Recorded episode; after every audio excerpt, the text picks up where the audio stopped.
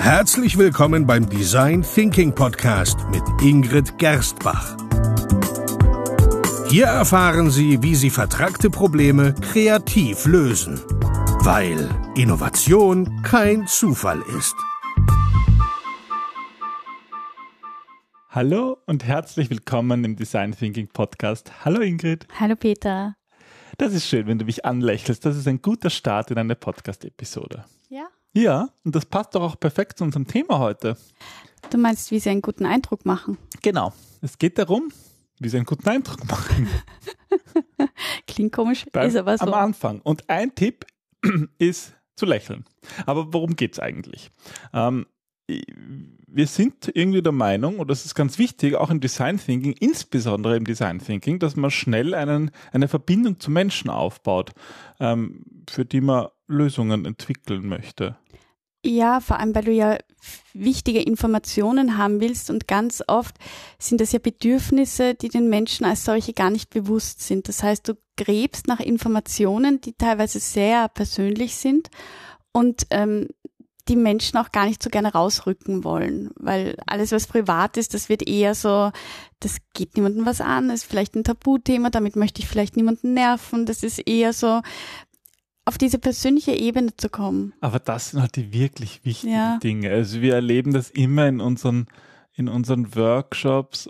Oft habe ich das auch in, in den Trainings, die ich mache rund um Design Thinking, dass die Leute sehr technikfokussiert sind. Und wenn es um Innovation geht, dann denken sie alle über, über, über IT-Lösungen und Apps und, und, und solche Dinge, aber viel zu Ja. selten über den Menschen. Ich denke halt auch ähm, an, an dem Masterkurs, wo der eine Teilnehmer da gemeint hat, er hätte ja nie am Anfang gedacht, dass man Interviews wirklich üben muss, um Ja. sie gut zu können. Das wirkt am Anfang immer so easy. Du gehst halt hin und fragst irgendwas. Wird der ad hoc schon was einfallen? Und ich weiß auch bei meinen ersten Interviews, da habe ich halt so Kardinalfehler gemacht. Also ähm, zum Beispiel hatte ich unseren Hund mit und der hat begonnen, der Interviewpartnerin den Fuß Oh Gott, abzuschlecken erinnern, mittendrin. hast, ja. Und das war halt, das Interview war halt total zum Vergessen, weil, weil sie dann nur noch gelacht hat und, und überhaupt nicht mehr konzentriert war. Mir war es unangenehm. Ähm, Obwohl wir mittlerweile den Hund schon gerne nutzen. ja, weil er nicht mehr so jung ist. Du meinst, weil er nicht Er schläft nur noch. er schläft nur noch, er ja. nur noch, aber Aber er ist irgendwie ein, ein also zumindest Leute, die Hunde mögen, beruhigt sie und ist irgendwie so ein Anknüpfungspunkt. Ja, du hast halt gerade beim Interview dadurch ein tolles Thema zum, zum Besprechen, oder? Also du hast gleich einen Ein. Icebreaker, Ja. ja. so Smalltalk, mit, ist mit einem Hund auch ganz gut.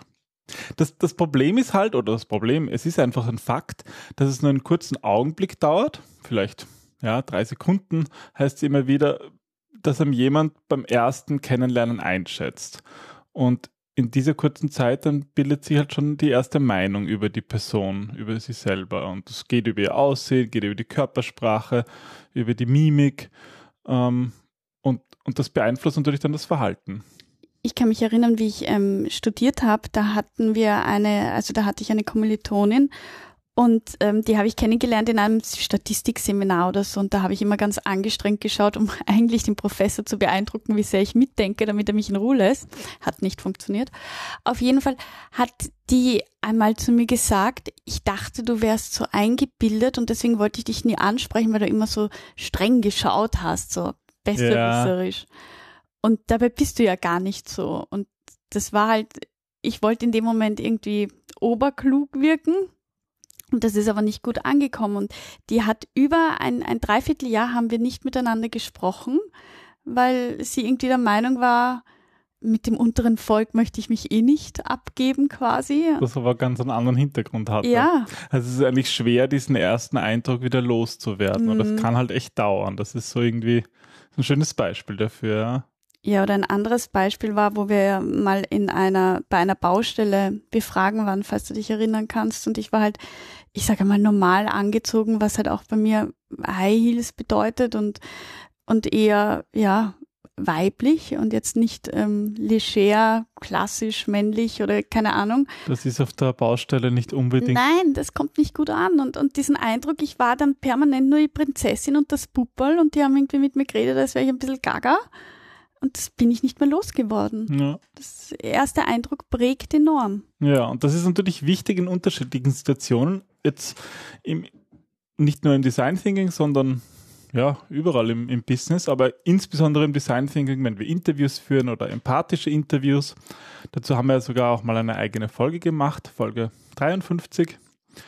Wenn es ums Fragen stellen geht, wenn man schwierige Fragen stellt, da muss man natürlich auch ein Vertrauen haben, so wie du es in der Einleitung schon gesagt hast. Haben wir übrigens auch schon Folgen dazu gemacht. Also liebe Hörer, ich weiß nicht, ob Sie das unseren Podcast von Anfang bis Ende hören. Na, aber natürlich. Das hoffe ich. Was ist denn das ja. für eine Frage? Falls nicht, dann ist es jetzt die Gelegenheit zurückzuspringen. Folge 67 oder 76, da geht es ums richtige Fragen stellen. Hast du jetzt einen Zahlendreher drin oder beide? Nein, nein, 67 und 76 Okay. tatsächlich. Zufall, nicht geplanterweise. Mhm. Schauen wir mal. Ähm, ja, oder natürlich unsere, eine unserer Lieblingstechniken, Get Out of the House, wenn es darum geht, auf der Straße ähm, Eindrücke zu sammeln, haben wir in Folge 49 besprochen. Ja, und so wie, wie du am Anfang auch gesagt hast, es ist so, so wichtig, ähm, fern von dieser, dieser Technik die Sachen zu tun. Und Design Thinking ist zwar keine Rocket Science, aber es reicht nicht, einen eintägigen Schnupperworkshop zu machen und zu glauben, es geht, weil da steckt einfach so, so viel mehr dahinter.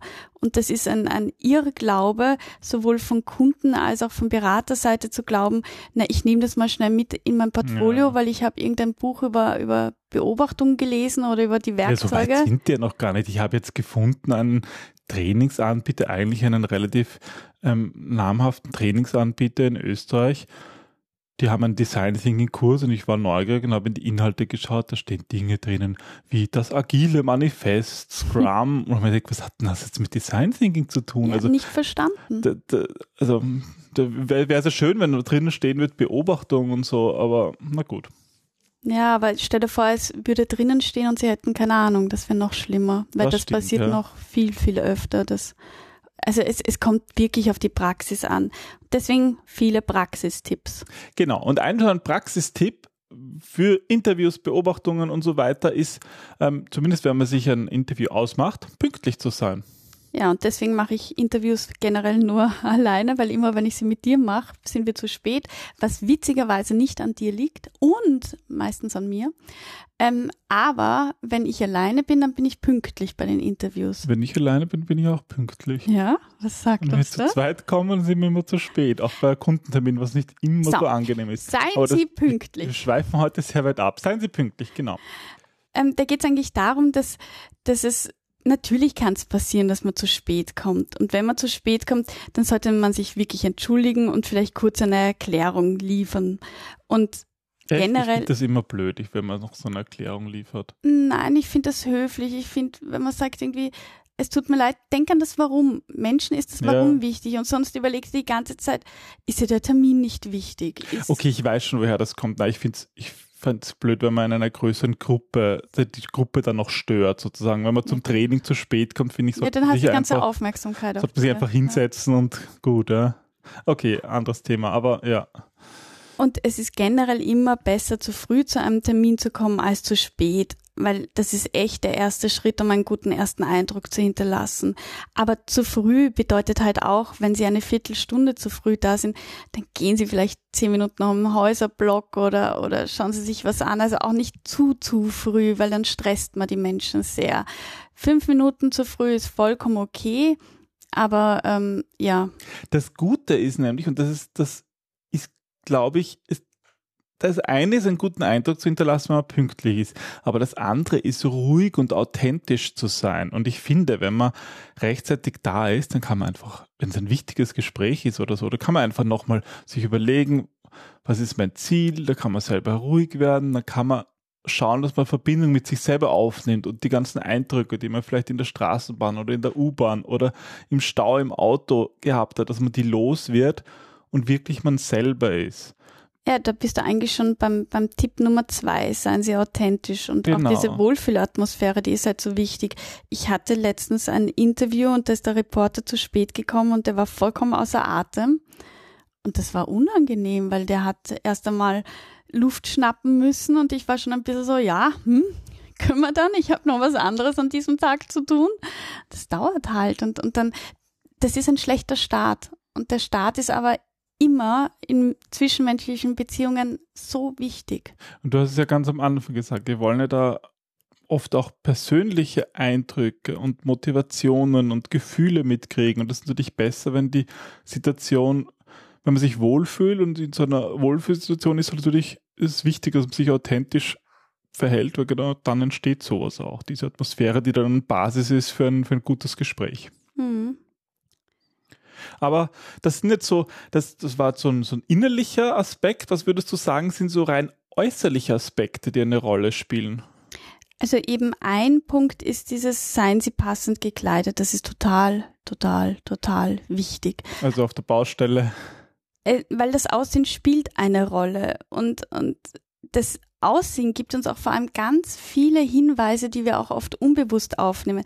Das bedeutet nicht, dass man jetzt wie ein Model aussehen muss, um, um einen guten Eindruck zu hinterlassen, sondern es liegt darin, sich passend zu präsentieren. Mhm. Und wenn man sagt, ein Bild sagt mehr als tausend Worte, dann überlege mal, was dieses Bild bei deiner Kleidung sein kann. Ist es passend für das Treffen, für die Angelegenheit? Bist du im Anzug vielleicht zu overdressed oder geht's doch eher lässiger? Ähm, was willst du für einen Eindruck hinterlassen? Willst du einen mächtigen, einen, einen starken, einen selbstbewussten oder einen freundschaftlichen Eindruck hinterlassen? Also da gibt's ganz, ganz viele Unterschiede und die sollten uns einfach bewusst sein. Und was halt auch wichtig ist, ist, dass das in geschäftlichen und sozialen ähm, Treffen variiert.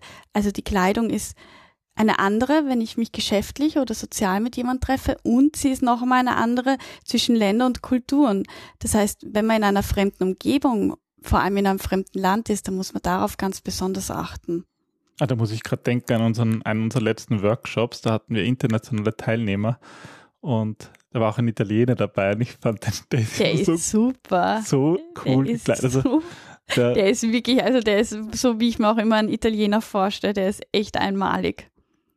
Das ist irgendwie so, so ein Stil und so, ja, das hat schon was. Ja. Aber es, da geht es natürlich auch um Individualität. Die, die ist natürlich da wichtig. Ich meine, das muss sich niemand verstellen. Ich finde überhaupt, die Kleidung kann auch oft nicht nur nach außen wirken, sondern auch nach innen. Ja, absolut. Also Kleider ist ein Panzer, ist ein Schutz. Ja, ich kann mich einfach erinnern, dass es Situationen, wo ich als Consultant gearbeitet habe, wo es mir einfach geholfen hat, da meinen Anzug anzuhaben und vor allem in einem Abend dann auszuziehen und das alles fallen zu lassen. Mhm. Das ist schon irgendwo auch ein Schutz und da muss man sich abwägen, hilft dann der einem zu schützen, was vielleicht was genau für so ein Gespräch die Authentizität vielleicht sogar ein bisschen schadet? Mhm. Oder hat man dadurch mehr Autorität, was in manchen anderen Situationen helfen kann? Also ich finde, das ist schon eine bewusste Wahl und ja, so da, diesen Effekt zu sagen, der ist nicht wichtig, ähm, da nimmt man sich, glaube ich, viele Chancen dort ja. mitzugestalten. Ja, man muss auch da echt aufpassen ähm, auf ähm, so T-Shirts mit Sprüchen. Ich kann mich erinnern, dass ich mal mit jemandem gesprochen habe, der hatte so ein T-Shirt an, da war eine Musikkassette und ein Stift und da war dieses, nur Leute aus den 80ern wissen, was damit gemeint ist. Und das war ein witziger Icebreaker und das hat irgendwie Spaß gemacht. Während ich habe dann mit jemand anderen mal gesprochen, die hatte dann, ich bin eine Schlampe auf ihrem T-Shirt stehen. ja, das ist irgendwie, puh, das sagt halt auch was aus, auch über das eigene Selbstbild. Ähm, ja, zumindest, dass da jemand gerne auffällt. Nennen ja. wir es mal so. Gut. Gut, also Individualität ist aber trotzdem irgendwie wichtig. Das heißt, äh, es ist irgendwie so diese, dieses Spektrum zwischen ähm, anpassen und trotzdem sich selber sein, um authentisch zu sein, oder? Was ja gar nicht so mhm. einfach ist.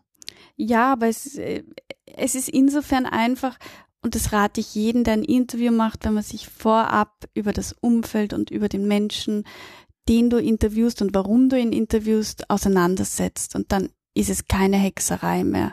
Und es gilt beim, bei der Kleidung generell die Regel, lieber unauffälliger als zu dick auftragen. Ja. Aber wenn, wenn wir schon beim Äußerlichen sind, das ist ja nicht das Einzige, die Kleidung, sondern es geht ja eigentlich auch um Körpersprache und Mimik. Die ist ja sogar noch wichtiger, weil ich glaube, es gibt viele Studien, dass die, der erste Blick äh, natürlich auch in die, auf die Augen gehen. Ähm, ja, oder Mund. Augen, Mund. Puh. So Ja, da gibt es sicher Studien, Mhm. die sagen das Auge und andere Studien, die sagen der Mund. Und noch mehr, die sagen, Versuchen wir uns mal so. Brust, Äh, ja. der Hintern. Gibt viele Körperteile, die man anschauen Gut, kann. gehen wir mal vom, vom, vom Mund aus, vom Lächeln, oder? Ähm, da gibt es doch, ähm, Dieses Lächle und die Welt lächelt mit dir oder Lache und die Welt lacht dich aus? Nein, das habe ich jetzt nicht gemeint. Okay. Lächeln und die Welt lächeln mit dir, das finde ich schöner, ja.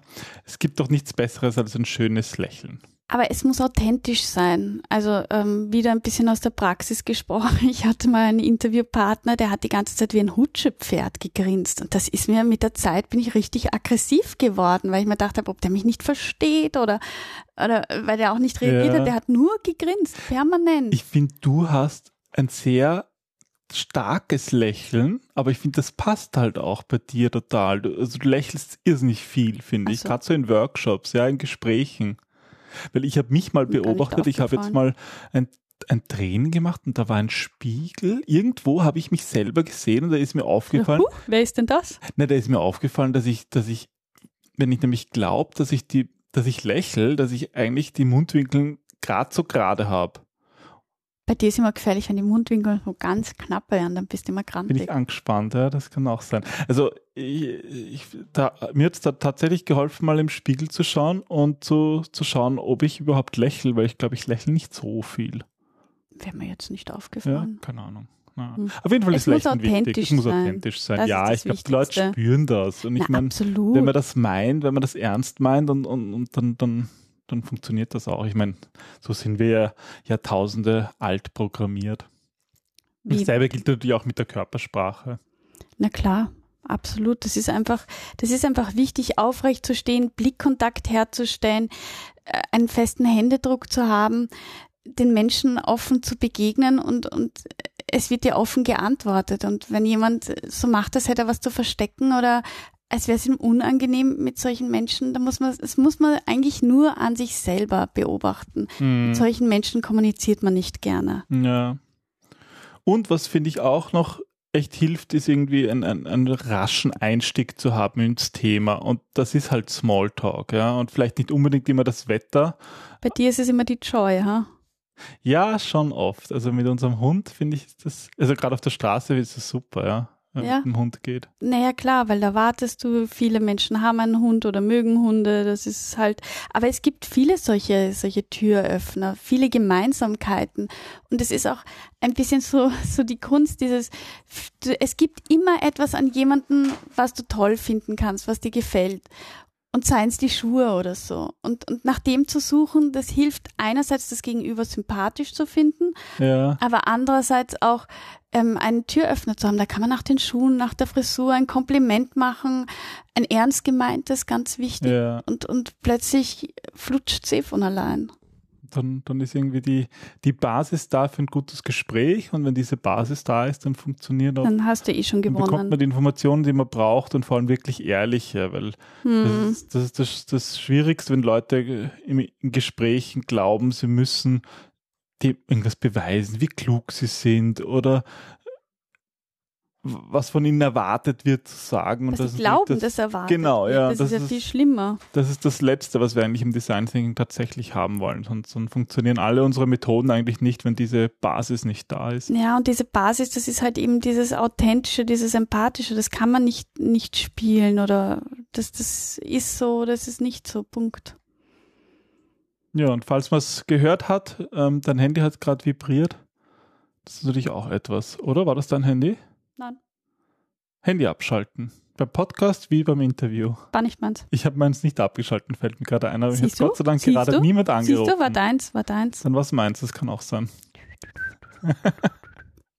Ja.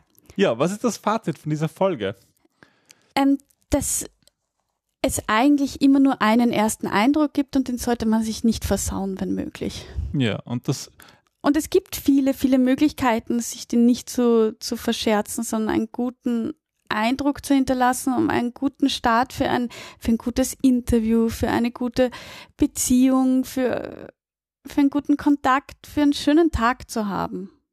das finde ich gut. Das gefällt mir. Und ich Ja. finde es wichtig, sich das mal bewusst zu machen, es mal sozusagen auch bewusst zu üben, um es dann einfach passieren zu lassen. Ja, die meisten Dinge passieren eh unbewusst, aber trotzdem haben wir sie vorher eingeübt. Wie zum Beispiel unser Podcast, oder?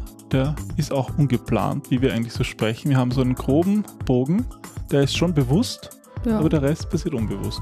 Und ich finde, das sind immer die schönsten Folgen, die mir am meisten Spaß machen, wenn wir so plaudern wie eben jetzt. Dankeschön. Danke Und danke, liebe Hörer. fürs Zuhören. Genau. Bis zum nächsten Bis Mal. zum nächsten Mal. Tschüss. Tschüss.